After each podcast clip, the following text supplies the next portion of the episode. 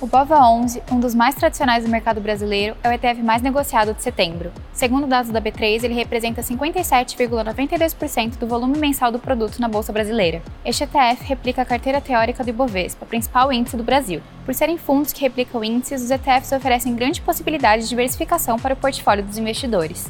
No Brasil é possível escolher entre ETFs de renda fixa, que acompanham carteiras de títulos públicos, ou ETFs de renda variável, que podem acompanhar índices tanto do mercado local quanto do mercado internacional e de diversos setores. O Ibovespa B3 fechou em baixa de 0,37% a 115.940 pontos. O dólar fechou em R$ 5,19 e o euro em R$ 5,03. Não esquece de seguir a B3 nas nossas redes sociais. Boa noite e até amanhã!